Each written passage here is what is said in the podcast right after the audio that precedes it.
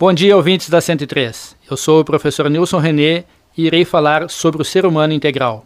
Os inventos tecnológicos têm contribuído para atrapalhar ou mesmo inibir as atividades humanas, antes naturais, que passaram a ser penosas e doloridas, como por exemplo subir um simples lanço de escadas.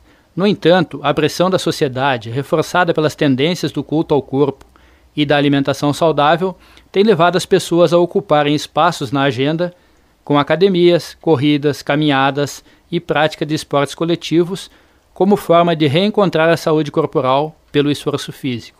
Grandes investimentos também são realizados para manter a mente em forma. Além dos anos de escola e formação acadêmica, muitas leituras, cursos e treinamentos fazem parte do esforço humano de aperfeiçoar e manter qualificada a capacidade mental.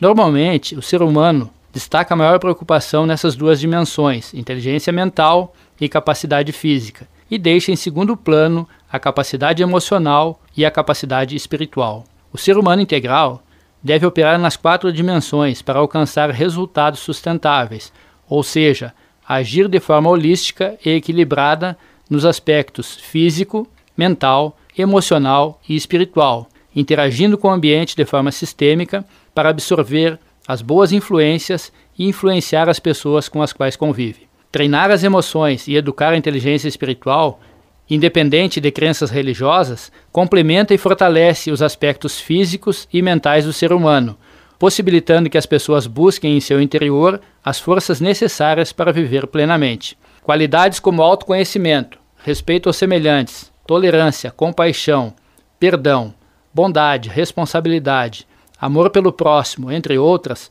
são fundamentais para tornar o ambiente de trabalho e a sociedade, de forma mais ampla, melhor para todos.